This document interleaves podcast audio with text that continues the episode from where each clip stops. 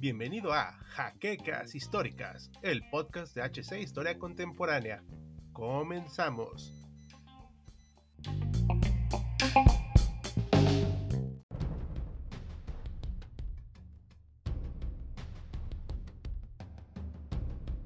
Los alemanes del Tercer Reich se distinguieron por su orgullo étnico, el cual estaba presente no solo en sus facciones fisiológicas, sino que realmente creían que todo lo construido por manos compatriotas era lo mejor de lo mejor. Pese a ello, el ejército alemán nunca se negó a utilizar material bélico capturado en todos los frentes en los que participaron, pues el equipo que sus adversarios abandonaron conforme los teutones arrasaban con una entonces impresionante y novedosa forma de hacer la guerra, no era algo que pudieran rechazar. Recordemos que, a pesar del mito histórico forjado con el paso de los años, la industria bélica alemana nunca fue tan grande y, sobre todo, no funcionó a pleno rendimiento hasta 1943, por lo que no es de sorprenderse el ver fotografías e incluso videos de la Wehrmacht utilizando armas y equipamiento capturado. Dentro de todos los aparatos utilizados por los alemanes de producción extranjera, los que más destacan son sin duda los tanques, que aunque no fueron tan numerosos como los fusiles o ametralladoras de ejércitos enemigos empleados por las fuerzas del Reich de los mil años, realmente existió un esfuerzo en este ámbito para germanizar los blindados capturados, los cuales se contaban por decenas por cada modelo enemigo en manos germanas, Pese a ello, el Hermann tuvo una producción casi exclusiva durante toda la guerra, y hoy, en HC Historia Contemporánea, hablaremos de ese casi, esa excepción dentro del amplio catálogo de Panzers del que dispuso Alemania. Hoy hablaremos del único tanque de origen extranjero que entró en la cadena de producción teutona durante la Segunda Guerra Mundial, y desde luego nos referimos al Panzer 38T. Bienvenidos historiadores a una nueva entrega de Achtung Panzer. En esta ocasión, volvemos con los blindados que vieron su origen y bautismo de fuego en el marco de la Segunda Guerra Mundial. Pero antes de continuar, les recordamos que si les gusta nuestro contenido y quieren apoyarnos, pueden visitar nuestro blog, cuyo enlace está en la descripción. Darle like, suscribirse al canal, activar la campana de notificaciones y sobre todo, compartir este material para que más gente conozca nuestro trabajo. Sin nada más que añadir, Comencemos.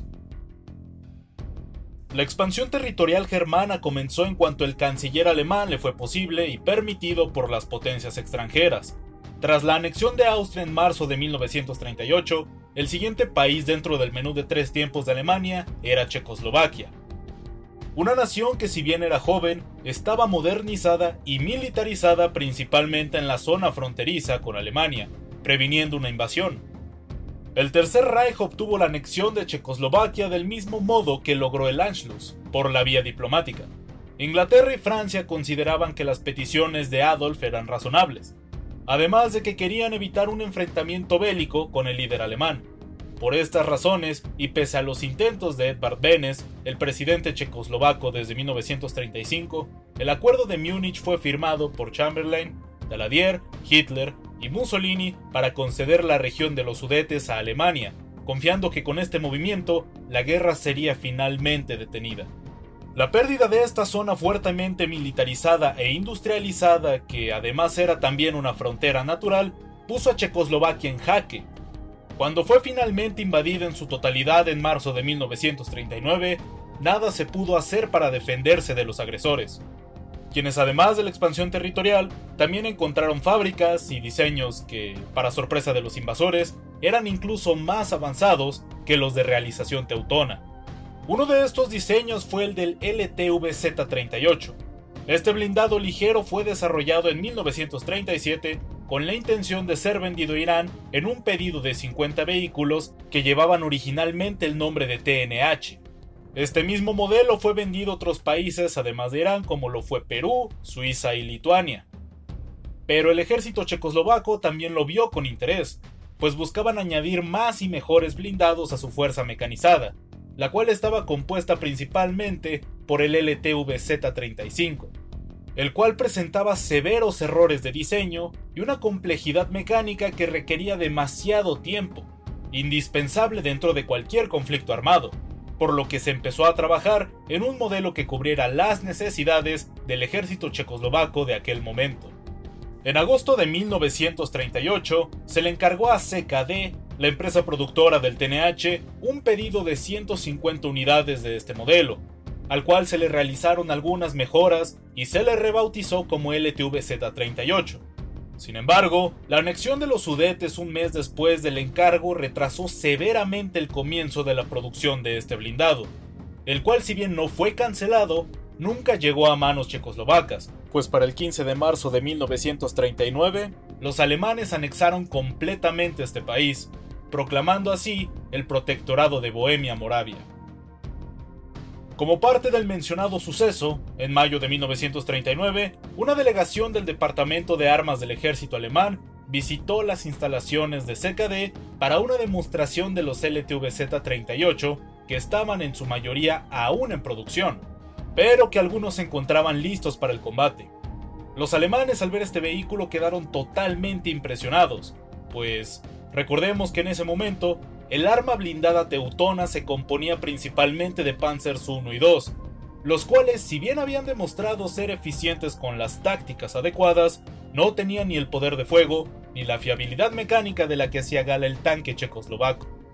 El diseño producido durante 1939 del LTV Z38 presentaba un cañón de 37 mm Skoda A7V Z34,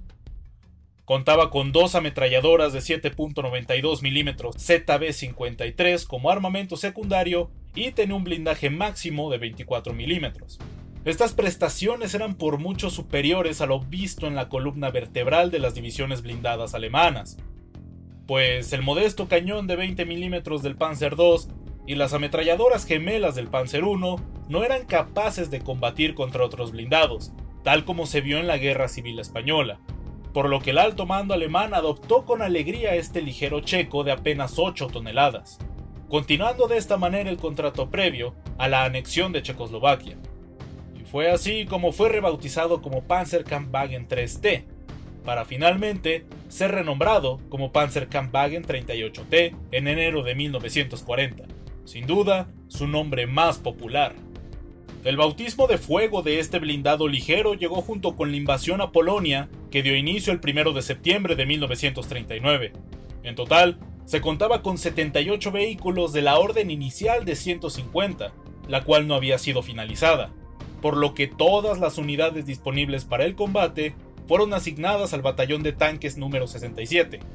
parte de la tercera división ligera, compuesta principalmente por caballería mecanizada, que tras el exitoso desempeño que tuvieron los tanques checos en el campo de batalla, la misma fue completamente reestructurada como una división blindada, al igual que todas las cuatro divisiones de caballería ligera con las que Alemania comenzó la Segunda Guerra Mundial.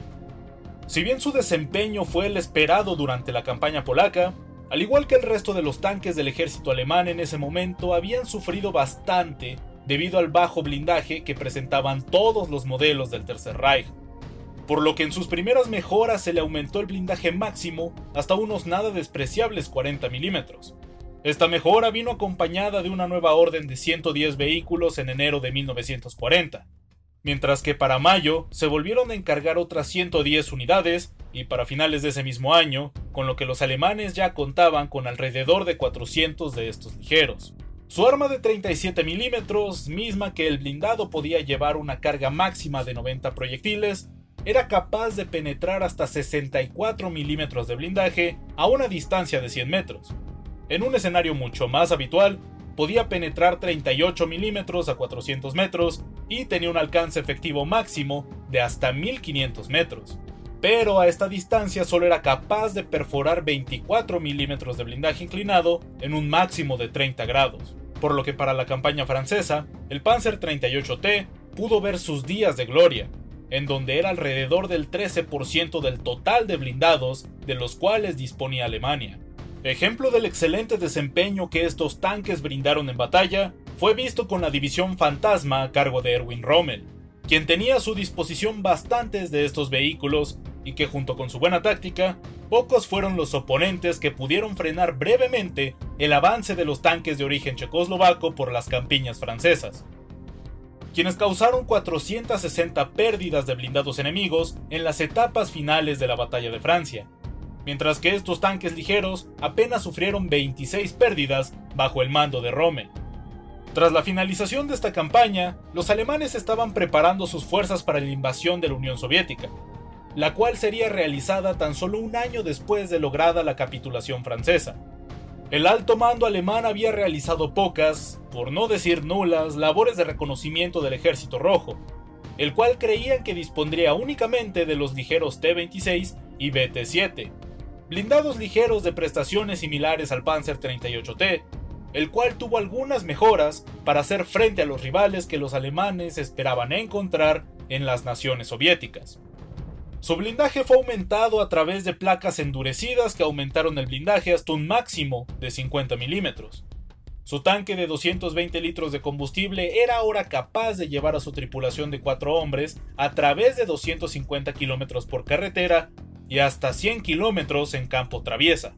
Y sumado a otras actualizaciones, los Panzer de origen checoslovaco estaban listos para rodar una vez más. Es en este momento que representaban la quinta parte del total de tanques con los que Alemania comenzó la Operación Barbarroja. Pero a diferencia de Francia, los Panzer 38T comenzaron a sufrir severamente en contra del equipamiento rojo. Los alemanes no habían contado con que se enfrentarían con cañones antitanques de 45 milímetros, los cuales eran los estándares manejados por el ejército rojo, además de que también se vieron enfrentados con rifles antitanques de 14.5 milímetros, eficaces a distancias cercanas, y sumado a esto, los campos minados fueron otro dolor de cabeza para el GER. Entre los meses de junio y agosto de 1941, los Panzer 38T habían sufrido un 27% de pérdidas del total de tanques con los que se comenzó la invasión. Para septiembre de ese año, solo se disponía del 58% del total de estos ligeros listos para el combate. 1941 fue el año más desastroso para este blindado checoslovaco, pues se habían perdido en total 823 blindados principalmente a causa del fuego enemigo. Recordemos que los alemanes no habían considerado mucho del equipo con el que contaba la URSS, Además de las mencionadas armas antitanque, el ejército rojo también contaba con el legendario T-3476, el cual fue una desagradable sorpresa para el ejército alemán, pues la mayoría de sus blindados estaban a merced del poder de fuego de esta famosa máquina de guerra, caso del Panzer 38T, el cual si bien recibió mejoras durante 1942, ese mismo año comenzó su desmovilización al frente tal y como le sucedió al Panzer I y II durante 1941 en favor de los nuevos rediseños de los Panzer III y IV, volviendo a la acción solo cuando las fronteras alemanas estaban colapsando en el último año de la guerra. Si bien no fue un diseño que se mantuvo vigente durante todo el conflicto tal y como fue el caso del Panzer IV, el rol de vehículo de combate contra otros blindados lo desempeñó el Panzer 38T durante las victorias iniciales que tuvieron los alemanes, Evidentemente no fue tan longevo, pero sin duda fue el tanque que Alemania necesitaba para un mejor desempeño en sus operaciones, por lo que podemos decir, sin temor a equivocarnos, que el Panzer 38T fue durante años el mejor blindado que los alemanes tuvieron en las etapas iniciales del conflicto. Prueba de ello es que se volvió a utilizar este chasis para montar un cañón de 75 milímetros que lo convirtió en un cazacarros de bajo perfil y que sin duda fue un dolor de cabeza para los soviéticos entre 1944 y 1945. Pero la historia del llamado Hetzer la dejaremos para una nueva entrega de Achtung Panzer. Y esto fue todo por nuestra parte. Esperemos que les haya gustado este video y si fue así, visitar nuestro blog cuyo enlace ya saben dónde está, darle like, suscribirse, comentar y sobre todo compartir este video nos ayuda para continuar con el esfuerzo de producción del canal. El material consultado para la realización de este material está como siempre en la descripción de este video. Sin nada más que añadir, les ha hablado de Auslanda. Ya nos veremos en la próxima ocasión.